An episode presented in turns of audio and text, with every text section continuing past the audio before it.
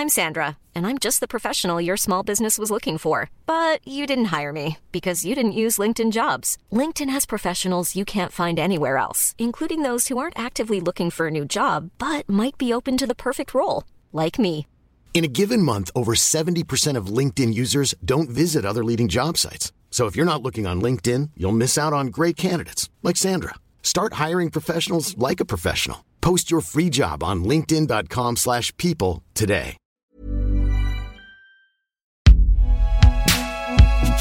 Bibi Bibi Binge Audio.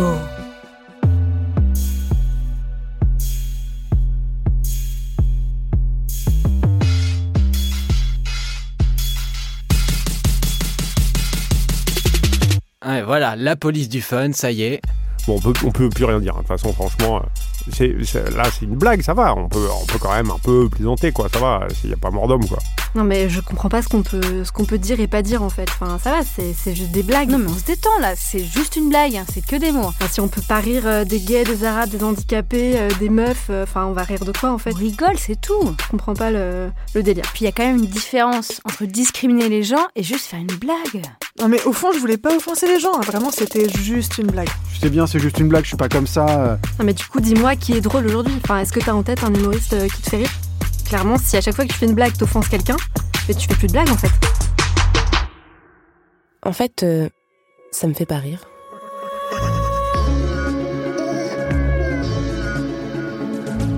Ça me fait pas rire.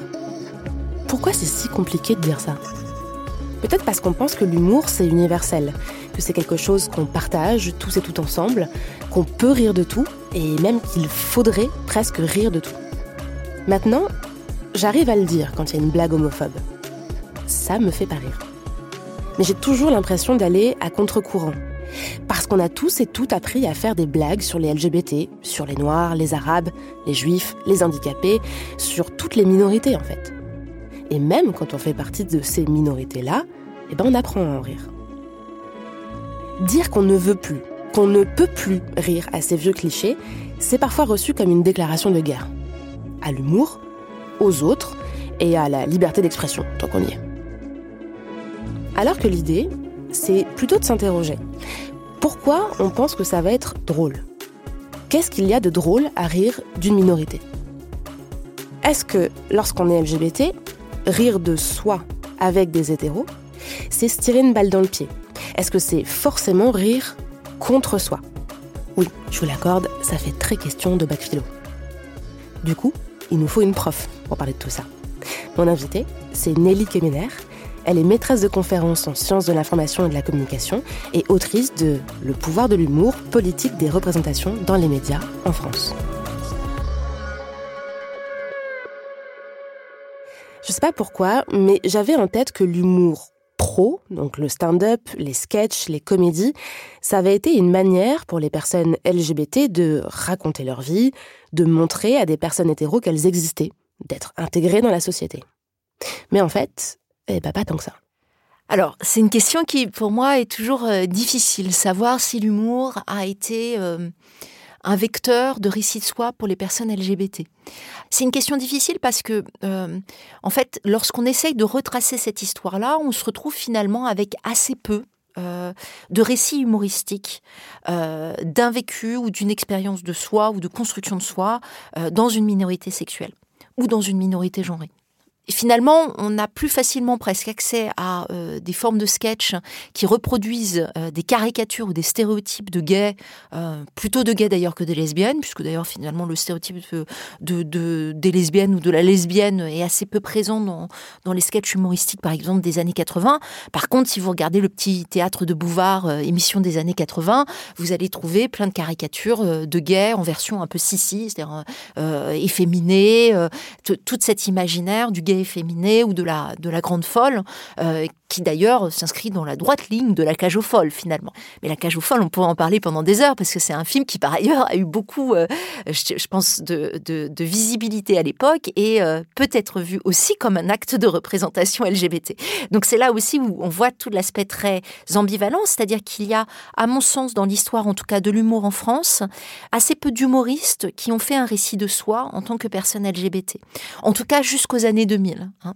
Euh, les quelques personnes que l'on pourrait, sur lesquelles on pourrait projeter cela euh, sont des personnes qui n'ont pas nécessairement produit de l'humour en explicitant une orientation sexuelle ou une expérience de soi en tant que minorité sexuelle. Je pense par exemple à Pierre Palmade ou à Muriel Robin, euh, dont les coming out euh, se sont faits de manière plus ou moins volontaire, donc c'était presque parfois des outings, et j'ai envie de dire ont été évoqués beaucoup plus tardivement dans le cadre de leur spectacle. Et les années 90, c'était plutôt un endroit alors où il y avait une forme de placard ou en tout cas un jeu assez particulier avec des personnages. Euh, les personnages étaient parfois des formes de médiation, d'évocation de ces enjeux. Alors il y a quelques sketchs hein, euh, de Palmade qui euh, finalement racontent justement des coming out, mais ou un coming out. il y a un sketch assez symptomatique de ça, d'un jeune homme qui essaye de, faire son coming out auprès d'un ami, mais ça, ça raconte toute cette scène de difficulté du coming out. Mais Palmade à l'époque se place derrière un personnage. Euh, je dis pas se cache parce que je, je ne peux pas parler pour lui, mais en tout cas se place derrière un personnage et il ne parle pas en son nom. Et Muriel Robin, euh, eh bien, elle en a pas du tout parlé dans ses spectacles, jusqu'à un spectacle sur Blanche-Neige en 2006, où elle monte un spectacle de Blanche-Neige, et là, elle parle de sa relation avec sa compagne. Hein. Euh, mais c'est un moment où elle a été, euh, euh, enfin, où son, couple a été mis en image par Paris Match, et d'ailleurs, ça a fait un certain buzz à l'époque, ou en tout cas, ça a suscité une certaine forme de, d'ailleurs, un peu de scandale, parce qu'elle n'était pas nécessairement consentante pour que ça sorte. Et c'est un peu le même récit avec Laurent Ruquier, qui est l'un des premiers à évoquer ça à, évoquer le fait d'être gay sur scène, mais il le fait après avoir été outé. Hein. Donc il y, a toute cette histoire, et c'est plutôt des histoires qui, on le voit bien, sont dans des endroits assez complexes, qui racontent sans doute des enjeux aussi professionnels, des enjeux de notoriété pour les humoristes, hein. une complexité à se dire euh, dans un cadre de notoriété déjà plus ou moins installé, une complexité peut-être aussi euh, euh, personnelle. Hein, voilà, on n'est pas là pour juger la, pertinence ou pas de l'avoir évoqué sur scène, parce que ça amène beaucoup d'enjeux.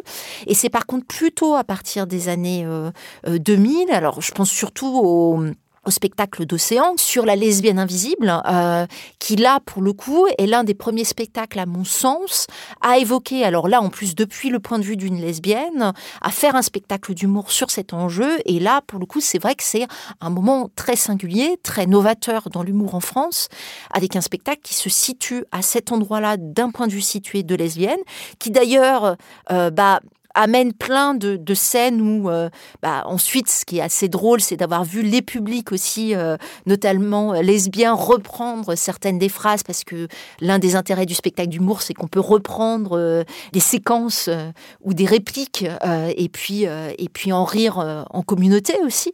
Donc, je trouve que c'est un spectacle qui a un peu marqué une sorte de tournant, à un moment où aussi il y avait tout le travail de et les spectacles de Shirley Soignon, qui là est l'une des premières à, même la euh, à se dire, alors lesbienne, euh, issue de classes plutôt populaires, ou en tout cas elle travaille l'enjeu de la classe sociale, noire, pas féminine.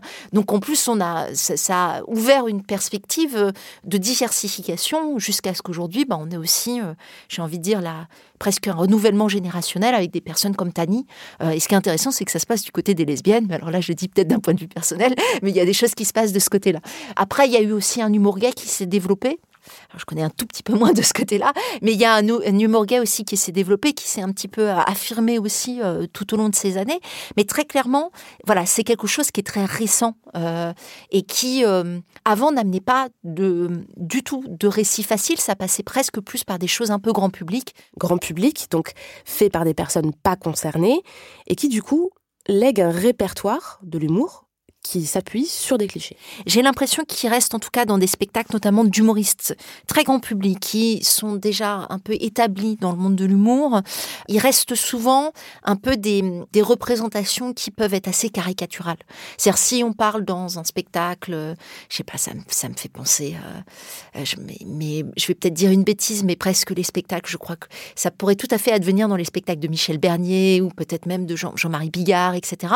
C'est si on parle d'une personne d'une personne gay notamment, parce que pour le coup, hein, le personnage gay est beaucoup plus caricaturé que le personnage lesbien.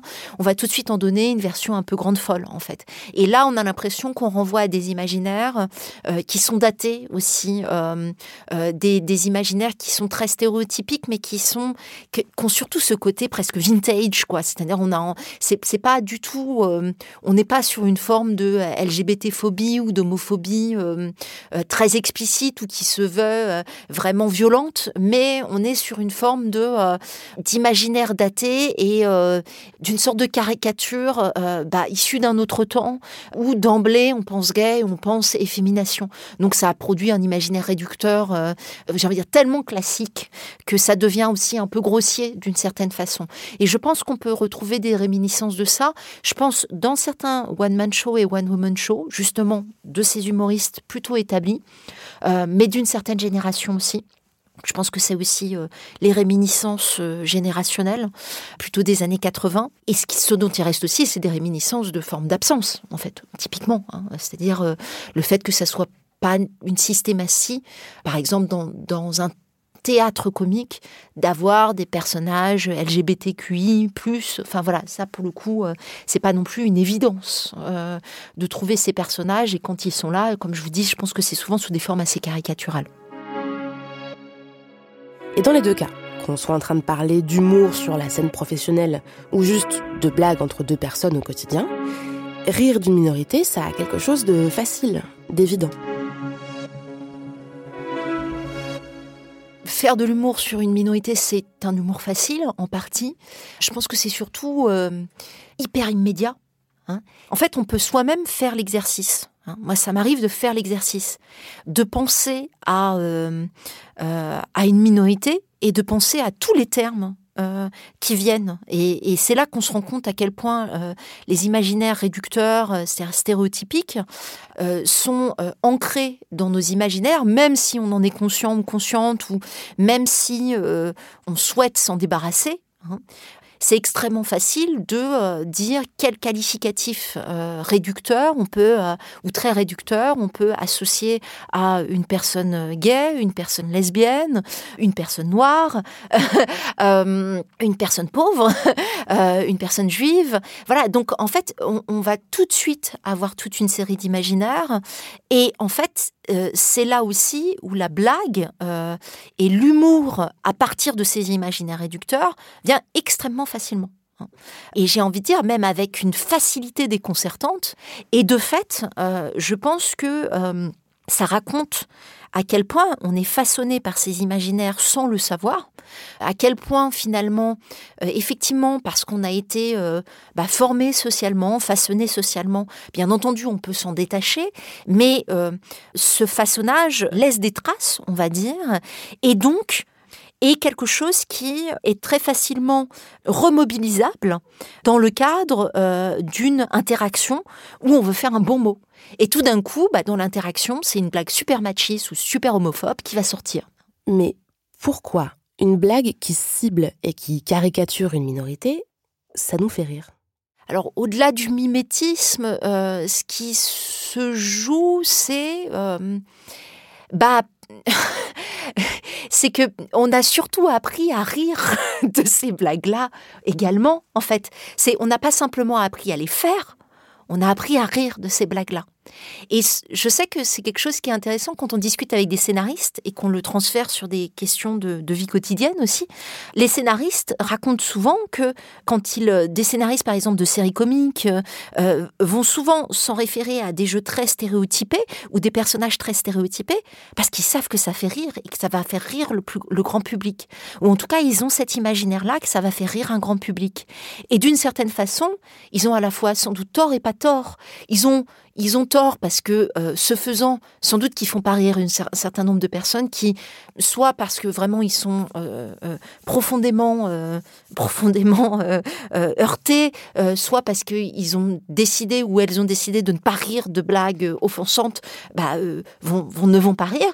Mais là où ils n'ont pas totalement tort, c'est qu'effectivement, c'est extrêmement facile de, rire aussi de blagues euh, homophobes et de blagues sexistes, par exemple, ou de blagues racistes. Donc on a aussi appris à rire de ces blagues-là. On a appris à ne pas les trouver choquantes. On a appris à, euh, à y trouver du plaisir.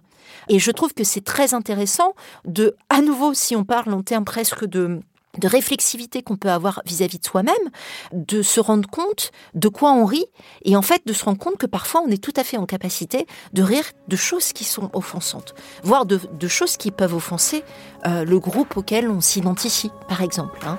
Et, et ça, c'est pas du tout inintéressant à faire. Et puis on est habitué à rire de la différence, on rit de l'autre parce qu'il n'est pas comme nous.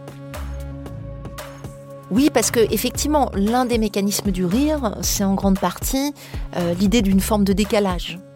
Je pense que beaucoup, euh, beaucoup de déclencheurs du rire sont cette idée effectivement de différence. Mais la différence, là où c'est c'est un truc assez insidieux dans le mécanisme humoristique, c'est que la différence, elle est instituée par la blague. Hein. C'est-à-dire, elle est constituée par la blague. C'est le fait d'insister par la blague sur une forme de différence entre soi et les autres. C'est une façon de la produire cette différence.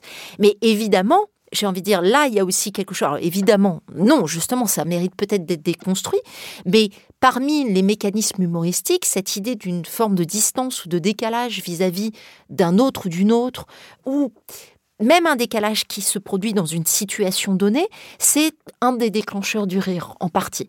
Alors, sans doute que ça mériterait d'être mis à l'épreuve, parce que les mécanismes du rire sont, sont multiples, hein. mais cette idée du décalage est, est une idée un peu première. Donc, effectivement, si on le rapporte aux questions plutôt de mise en scène des différences ou pointage institution presque des différences par la blague, et eh bien effectivement, cette idée de mise à distance et de décalage, l'idée de pointer chez l'autre ce qui fait différence, bah, est un déclencheur potentiel de rire. Du coup, qu'est-ce qu'on répond à quelqu'un qui dit non mais si on peut plus rire de quelqu'un parce qu'il est homo ou je sais pas, parce qu'il est gros, parce qu'elle est blonde, bah en fait on peut plus rire de rien. Alors, oui, euh, euh, ce, nom mais euh, il n'est pas si faux. C'est effectivement sans doute qu'il n'est pas inintéressant de réfléchir à la place de la différence dans l'humour. Et effectivement, c'est compliqué de, produire de l'humour sans s'appuyer sur cette logique des différences.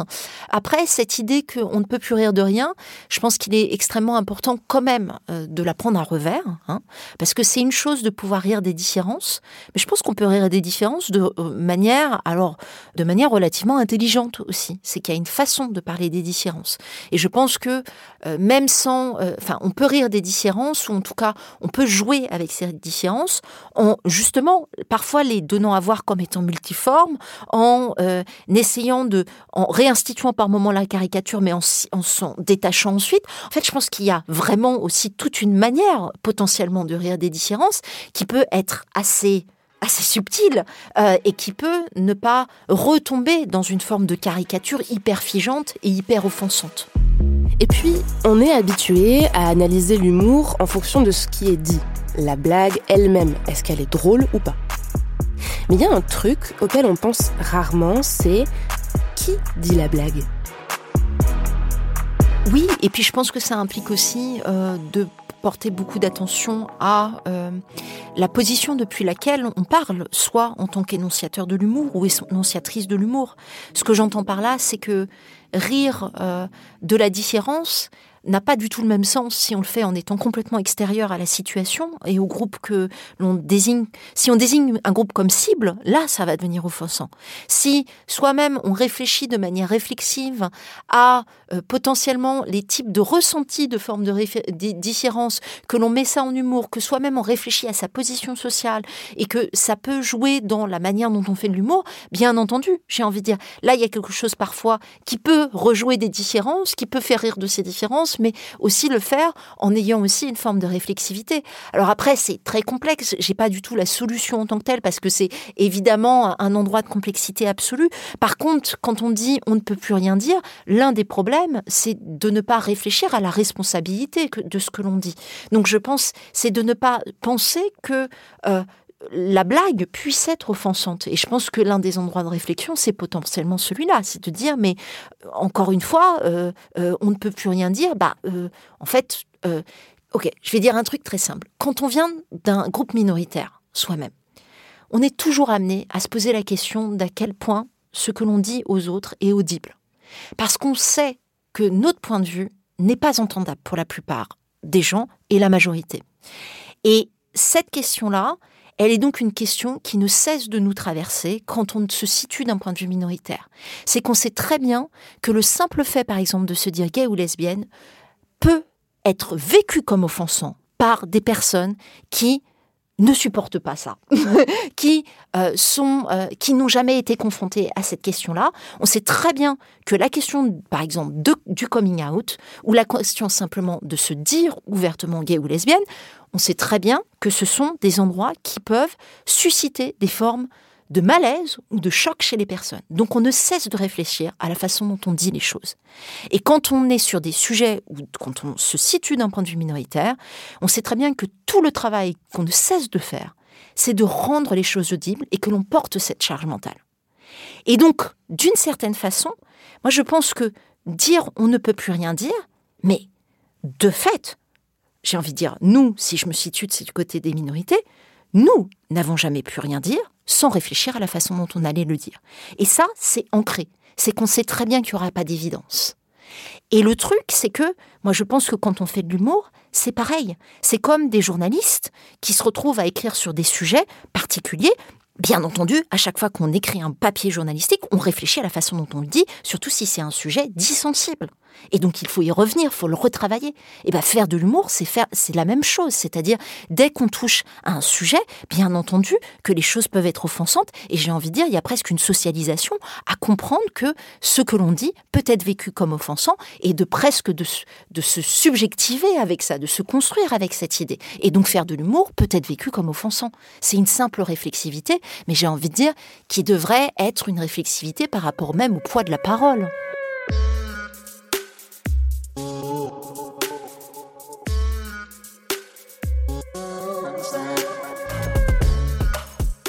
Voilà, une fois qu'on a dit ça, j'ai forcément envie de demander qu'est-ce qu'on répond à quelqu'un qui dit?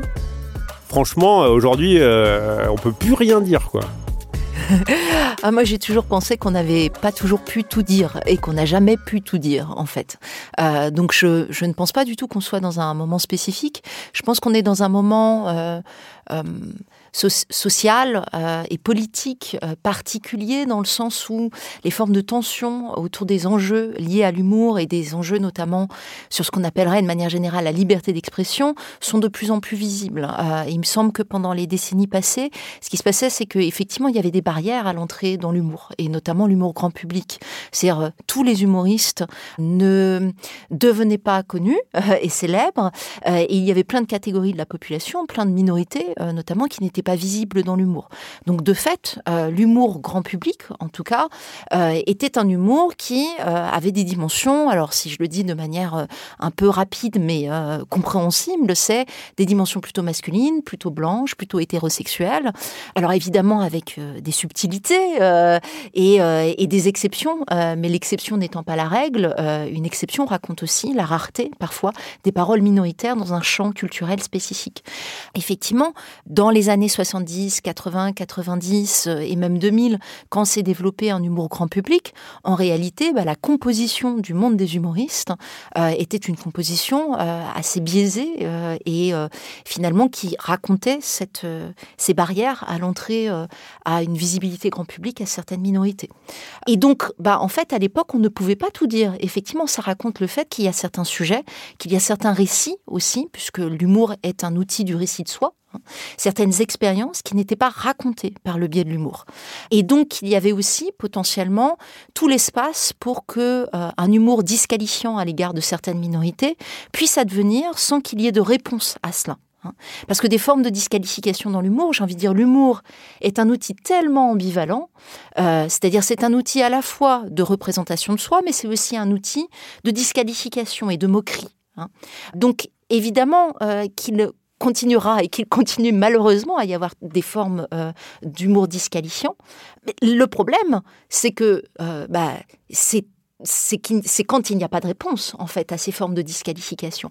Et il me semble que le moment contemporain, pour le coup, est intéressant à deux niveaux. D'une part, l'humour s'est euh, ouvert à un certain nombre de paroles minoritaires et je trouve que depuis euh, une vingtaine d'années, il y a eu vraiment l'émergence d'un humour porté plutôt par des humoristes femmes, plutôt porté par des humoristes euh, racisés, porté par des humoristes issus des minorités sexuelles, porté par des humoristes qui sont à l'intersection aussi de ces groupes sociaux et de ces rapports de pouvoir.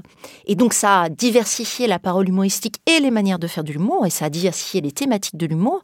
Et d'un autre côté aussi, ce qui est très intéressant, c'est que l'humour comme euh, forme d'expression publique est devenu aussi un enjeu de débat. Et en soi, c'est plutôt une bonne chose, où il y a des aspects positifs à cela. C'est-à-dire qu'il y a aussi, euh, de la part d'associations, de la part aussi de personnes euh, membres du public qui, sur les réseaux sociaux, s'expriment, eh bien, il y a une sorte de montée en puissance des formes de, de moments où on pointe en fait, le fait qu'un discours ou une forme d'humour peut être offensante.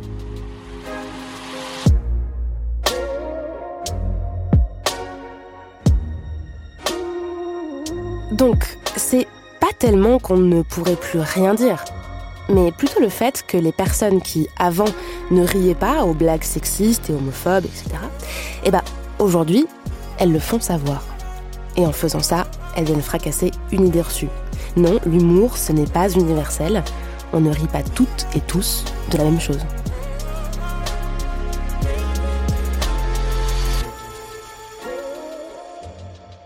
Oui, tout à fait. Mais l'idée que l'humour serait universel est évidemment une idée qui pose plein de questions, puisque l'universalité, même en tant qu'idée et qu'en tant que principe, est bien souvent malheureusement mise en pratique, une universalité située en fait. C'est-à-dire qu'on parle d'une culture universelle ou d'un humour universel, alors qu'il s'agit effectivement d'un humour qui est énoncé depuis une certaine position sociale. Et malheureusement, quand justement les scènes culturelles ne sont pas ouvertes, elles sont euh, situées plutôt euh, du côté bah, de populations en position dominante. Hein. Donc, euh, évidemment, c'est cette question d'universalité qui est remise en cause. Et cette idée que l'on peut rire de tout, eh bien justement, si on pense une scène de l'humour qui euh, finalement n'est pas diversifiée, on finit par amener comme étant quelque chose auquel tout le monde devrait rire, des choses qui peuvent être vécues comme offensantes de la part des publics, hein, ou de la part des personnes qui euh, sont là au quotidien et qui sont publiques d'une blague, même dans, un, dans, un, dans une situation quotidienne. Or, l'humour, et c'est là où moi ça me semble toujours important de le, de le dire et de le redire, l'humour, comme je le disais tout à l'heure, est, est quelque chose à double tranchant, c'est-à-dire c'est toujours un outil de représentation, mais c'est toujours un outil qui peut aussi servir à réaffirmer des stéréotypes, des imaginaires réducteurs, qui peut servir à disqualifier un groupe, à se moquer d'un groupe en tant que tel. Ces deux aspects-là sont extrêmement proches et sont proches à un point où euh, parfois, sans faire exprès, et même dans une situation très quotidienne, être amené à faire une blague euh, euh, offensante en ayant l'impression que c'est très drôle ou en ne se rendant pas compte que ça peut, peut être offensant. Et je pense qu'il faut être aussi précautionneux et précautionneuse quand on parle de ce sentiment d'offense.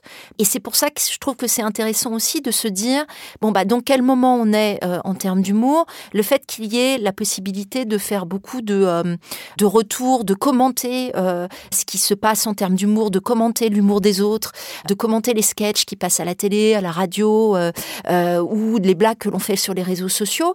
Le truc, c'est que je pense qu'il faut jamais négliger, il peut y avoir vraiment des blagues et des sketchs qui sont, j'ai envie de dire, évidemment offensantes ou qui sont offensantes de manière explicite. Je pense qu'il y en a d'autres qui peuvent l'être de manière plus implicite et qui, euh, j'ai envie de dire, usent de mécanismes qui sont le propre de l'humour, c'est-à-dire très ambivalents. Hein. et que la, limite est parfois très ténue entre bah, euh, le, le, plaisir d'une blague et le sentiment d'offense. Et donc pour l'humoriste ou pour la personne qui fait une blague, la limite est aussi très ténue. Hein.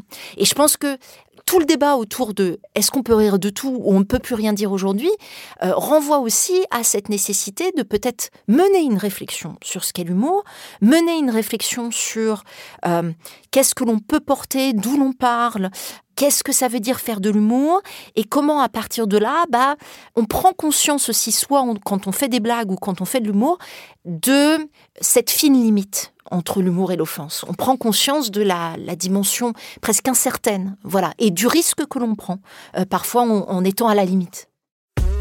Non mais je voulais pas t'offenser, c'est bon, c'était juste une blague. Mais tous les humours ne sont pas drôles. Ben, non, mais c'est ça. C'est ça ne veut pas dire que pour la personne qui fait la blague, ça n'est pas une blague. Pas de souci que la personne considère ça comme une blague. Mais dans ce cas, tous les humours ne sont pas drôles. Bien entendu que tous les humours ne sont pas drôles. Ça paraît évident. Dit comme ça, c'est. Mais ce que je veux dire, c'est que oui, que la personne pense que c'est une blague, que pour elle, ça soit, ça soit un geste humoristique. Ok, ben, j'ai envie de dire, c'est son regard sur ce qui est dit. Et j'ai envie de dire, si des personnes rient, ça veut dire potentiellement que oui, ça peut être considéré comme de l'humour. On n'est pas en train de remettre ça en cause. Sauf, toutes les blagues ne sont pas drôles et ne sont pas drôles pour tous les publics, bien entendu. Encore une fois, on revient à cette question de est-ce que l'humour est universel? Non, l'humour n'est pas universel. Et bien entendu que la blague que tu fais à un moment donné, elle peut être reçue de plein de manières différentes. Et donc, ça n'est pas parce que c'est une blague que ça veut dire que c'est drôle pour moi, en fait. Donc c'est vraiment, c'est pas être une blague, ça voudrait dire qu'il y aurait une essence à l'humour et qu'il y aurait quelque chose qui s'appellerait une blague qui devrait nécessairement faire rire. Mais d'où d'où, d'où, une blague devrait nécessairement faire. Il n'y a pas d'essence à l'humour. L'humour, c'est rien. L'humour, c'est un, c'est un, c'est un, un, acte du discours, c'est un geste, c'est un acte corporel. Ça n'est, en soi, ça, ça n'est pas une essence, en fait. Qu'est-ce qui se passe quand on dit, pour moi, c'est pas drôle, c'est sexiste et c'est homophobe? Alors, qu'est-ce que ça provoque? Ça provoque qu'on va se faire parfois renvoyer du côté de des rabat c'est un peu Sarah Ahmed qui parle des féministes rabat-joie. Euh, ah bah tout d'un coup, on a paru à une, blague sexiste et donc nous sommes rabat-joie. Euh, pas de bol. et bah réinvestissons les rabat c'est extraordinaire. Très bien, soyons rabat dans ce cas-là. Ce que je veux dire, c'est que euh, ça, provoque potentiellement un endroit de malaise parce que les personnes peuvent se sentir accusées d'avoir été homophobes ou d'avoir été sexistes. Après, peut-être que là aussi, pour le coup, du côté de la personne qui reçoit ces blagues, il y a sans doute toute une série de stratégies à développer sur la façon de dire, de faire comprendre cela.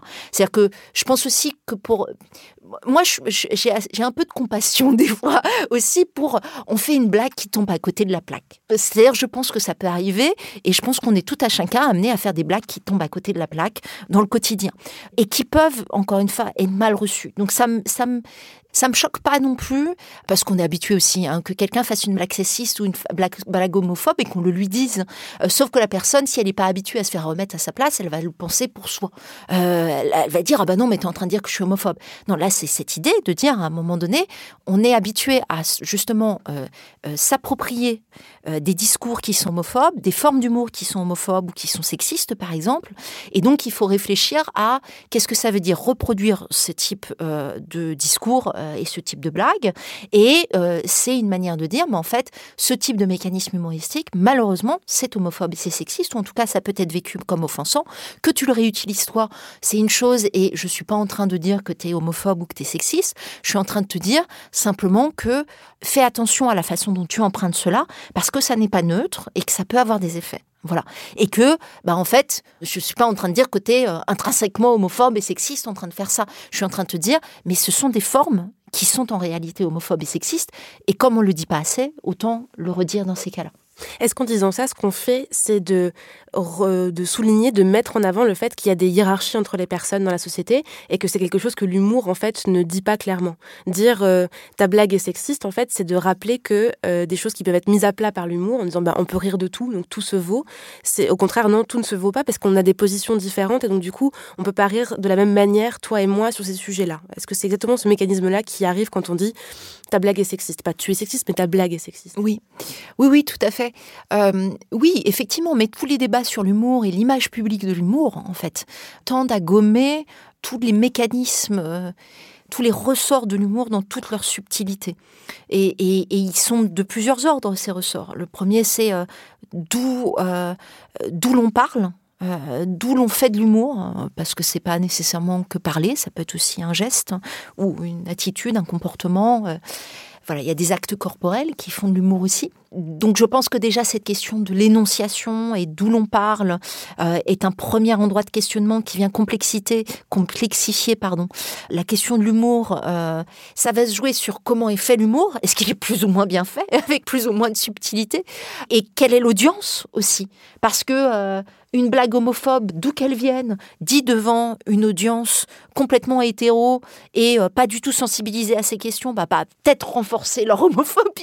Donc, en fait, il y, a presque plusieurs dimensions, presque de production du message et de la réception, si je le dis de manière extrêmement basique, qui font que l'humour est un, est un ensemble complexe, en fait.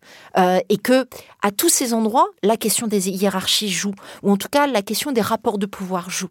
Et pour qu'un humour soit vraiment drôle, bah, il faut presque toute une série de conditions pour que ça soit drôle, en fait.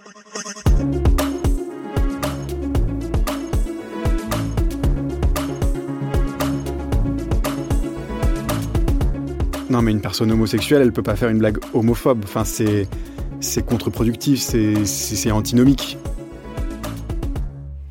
Oui, alors non. Et oui, alors euh, disons que c'est compliqué parce qu'effectivement, euh, l'humour puise dans presque des registres à disposition qu'il s'agit bien entendu euh, de s'approprier hein, ou qui fait l'objet d'une appropriation et l'humour, euh, dans ce cas-là, nécessairement peut puiser dans des registres qui sont homophobes ou sexistes. Et ça ne va pas que dépendre de la personne qui fait de l'humour. Donc, le fait qu'une personne gay ou lesbienne ou trans fasse un humour qui soit potentiellement homophobe, euh, lesbophobe ou transphobe, bah, c'est tout à fait possible parce que les registres de l'humour peuvent l'être, en tout cas, il y a suffisamment d'humour homophobe, transphobe et, euh, et, lesbophobe pour que potentiellement euh, bah, euh, une personne puisse dans ces registres-là existants. Et pour moi, bah oui, une femme peut être sexiste, un gay peut être homophobe, une lesbienne peut être lesbophobe. Hein. Ça ne veut pas, ça ne garantit pas le fait de sortir de ces formes de registres humoristiques. Et néanmoins, il y aura toujours peut-être quelque chose qui sera amené avec un petit peu plus de complexité, c'est que si la personne est ouvertement gay ou lesbienne ou trans ou autre, et qu'elle fait un humour qui peut être disqualifiant pour son propre groupe, ça peut être rapidement aussi, si c'est pas mal fait, ça peut se transformer en une forme d'autodérision qui ne sort pas nécessairement complètement de l'enjeu de répétition, c'est-à-dire qui répète quand même des choses qui sont disqualifiantes. Donc ça, c'est l'aspect peut-être compliqué, ambivalent, hein. et en même temps qui, parce que c'est un humour situé et qui s'assume comme situé, produira peut-être d'autres choses et parfois désignera la dimension en fait homophobe, lesbophobe ou transphobe de la blague. C'est-à-dire le fait de le dire depuis un point de vue situé, ça peut aussi être une manière de signaler euh, la, dimension euh, disqualifiante. À ce moment de l'émission, on a dit que l'humour, c'était une manière de se raconter et que c'était une manière de mettre à distance les autres aussi. On va rajouter la couche finale. L'humour, ça sert aussi à s'intégrer à un groupe. Du coup, quand on appartient à un groupe minoritaire, au hasard, quand on est homo, est-ce qu'on n'est pas tenté de faire des blagues homophobes pour s'intégrer? Pour faire rire les hétéros Pour dire je suis comme vous en fait alors, moi, je suis fan euh, d'Anna Gatsby, donc cette humoriste euh, australienne qui a fait un, enfin, l'un des meilleurs spectacles, à mon avis, d'humour, qui s'appelle Nanette. Et Anna Gatsby, à un moment donné, dans le spectacle, elle dit quelque chose que je trouve très juste parce qu'elle est très inspirante même d'un point de vue théorique en fait. Euh, parce que son spectacle c'est vraiment une mise en abîme en fait de l'humour minoritaire en fait, de l'humour énoncé depuis un point de vue minoritaire. Et en fait, il y a un moment donné dans le spectacle, elle explique qu'elle en a eu marre de faire un humour qui, sous prétexte d'autodérision, finissait par réinstituer des formes de violence ou en tout cas de propos disqualifiants ou offensants. Et je trouve que c'est effectivement très juste de le penser comme ça, c'est-à-dire que effectivement, l'humour d'autodérision, presque l'humour qui est attendu des personnes LGBTQI+, est toujours un humour qui finalement va dans le sens presque des dominants Hein, ne déstabilise pas radicalement les imaginaires euh, dominants de l'humour et les, les, imaginaires aussi euh, dominants des personnes LGBTQI+. Parce que quelque part, faire de l'humour, notamment quand c'est un humour qui est euh, publicisé auprès d'un public large, hein, c'est nécessairement, malheureusement, souvent un humour qui va un peu dans le sens du vent, qui se doit de correspondre un petit peu à ce qui est entendu, accepté et acceptable à une époque donnée. Hein.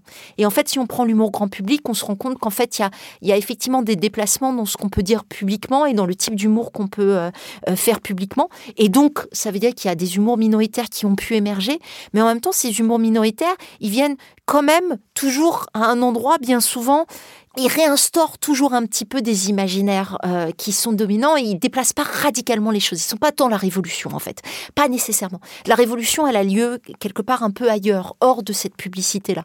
Et donc d'une certaine façon, quand effectivement on pense à euh, bah, la réinstauration de propos euh, homophobes par exemple dans le cadre d'émissions très grand public, bon bah là pour le coup, j'ai envie de dire oui, il y a un geste en tout cas, ou dans le cadre d'un jeu très grand public, il y a un geste très clairement de, euh, de s'accrocher au groupe ou de se donner à voir comme appartenant à un groupe, et ici potentiellement à un groupe plutôt en position de pouvoir ou un groupe dominant. C'est très clairement une façon de, se, de créer des formes de complicité. De dire je fais partie de votre bande, quoi. Moi aussi je rigole du fait que les gays sont efféminés par exemple. Et donc je renforce le stéréotype en disant euh, on peut en rire ensemble. Et donc du coup, je donne aussi licence aux, personnes non concernées pour continuer à, garder ce stéréotype-là aussi. Oui, et c'est exactement ça. Et surtout, ça, ça rejoue aussi, ne serait-ce que ça peut jouer avec l'humour, mais ça peut jouer avec le rire. C'est rire d'une blague, euh, encore une fois, sexiste ou homophobe. C'est accepter de rire de ça et dire que ça, c'est acceptable. Hein. Ça joue un peu dans les deux sens, dans le moment où on fait de l'humour et le moment où on rit. Hein. On peut créer plein de complicités par des blagues euh, sexistes ou homophobes. Hein. Euh, c'est marrant. Euh, je sais pas, on peut se retrouver dans des situations où, je sais pas, par exemple, en tant que lesbienne, un peu, enfin, lesbienne butch par exemple, enfin, si on s'identifie comme telle, je sais pas, moi je peux raconter des situations où je me suis retrouvée à faire, à, faire des formes de complicité un peu machistes avec des blagues, avec des collègues hommes de plus de 50 ans, mais c'était une façon de créer de la complicité. Donc là encore une fois, je, je rappelle que soi-même, on n'est pas à l'abri de, produire des formes de complicité euh, un peu disqualifiantes vis-à-vis des groupes auxquels soi-même on appartient. C'est oui, euh, il y a des moments comme ça, on se dit mais euh, il vient de se créer une complicité sur une blague super sexiste. Et parfois, quand on vient effectivement d'un endroit minoritaire, c'est une façon de produire de la complicité. Enfin, de se, en même temps de se poser en interlocuteur et interlocutrice de ces personnes en position dominante donc euh, après, ça, enfin, on voit bien les intérêts que ça a, mais ça a aussi des méfaits. Quelque part, rire de soi avec des hétéros, c'est peut-être toujours un peu rire contre soi. Et à l'inverse, rire de soi avec des gens qui partagent la même minorité, les mêmes clichés, c'est quelque chose qui donne de la force, de la cohésion à un groupe dominé. Les minorités sexuelles développent plein de types d'humour qui ne passeront pas le cap de la publicité. Il y a plein de blagues que l'on fait entre soi que l'on va pas pouvoir faire dans une situation euh, plus grand public ou dans une situation plus ouverte en fait et qui vont être ces types d'humour où tout d'un coup bah euh, on a nos propres codes euh, on a notre propre presque tonalité humoristique euh, et euh, on a aussi nos propres sphères d'autorisation euh, au rire, en fait. et de fait, on peut aussi, pour le coup, renverser complètement le rapport de force, quitte à prendre aussi le, modèle dominant comme cible de l'humour. C'est aussi des endroits où on retravaille tous ces modèles à disposition, toutes ces figures hégémoniques, toutes, toutes les normes dominantes pour les rendre aussi plus vivables, puisque soi-même on est potentiellement à des endroits où il faut rendre les choses vivables. On a dit tout à l'heure que c'était facile, évident et assez spontané de rire des minorités, de rire de la différence. Peut-être que l'avenir de l'humour, c'est rire des dominants, d'accord, ok, mais peut-être pas juste des riches et des puissants. Rire aussi des blancs, rire aussi des hétéros.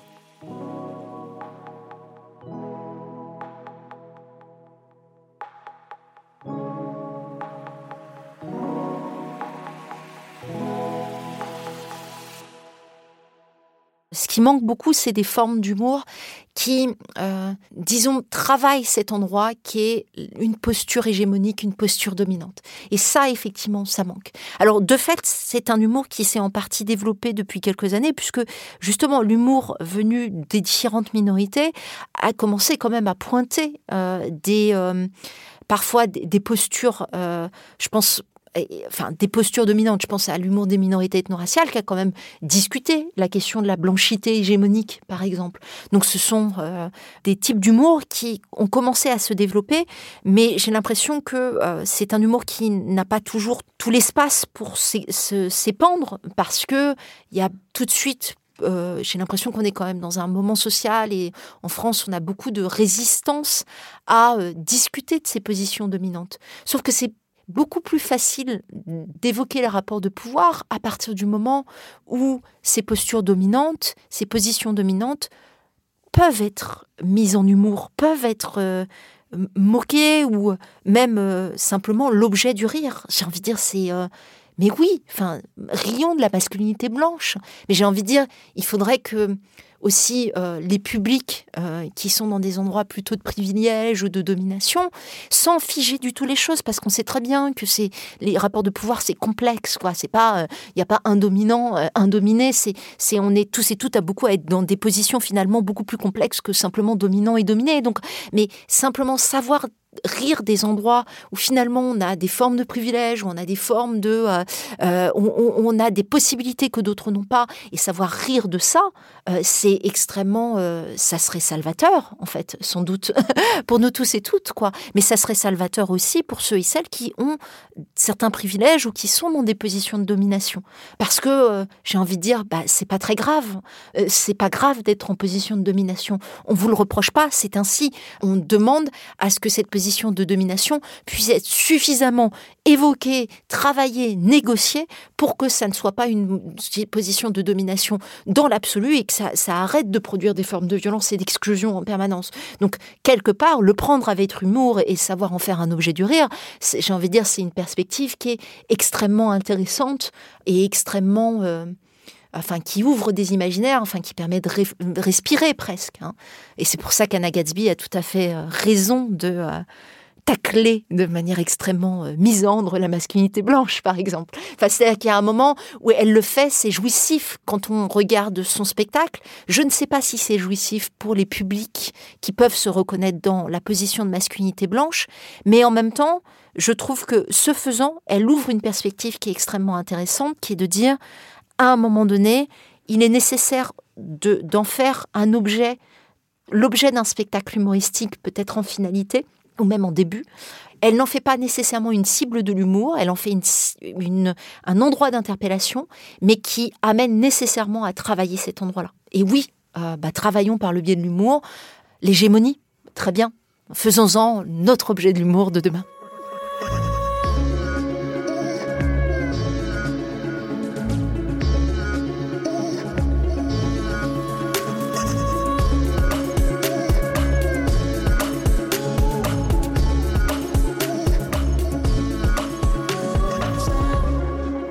Chers hétéros, rayez de vous-même. Et allez voir les spectacles de l'humoriste Anna Gatsby aussi. Et puis écrivez-nous si vous êtes d'accord ou pas du tout avec ce qu'on a raconté dans cet épisode. Puis si vous trouvez qu'on peut plus rien dire, bah dites-le nous. Pour ça, une adresse camille at binge.audio ou sur les réseaux sociaux at Camille Podcast. Cette émission a été produite par Lauren Bess et réalisée par Solène Moulin.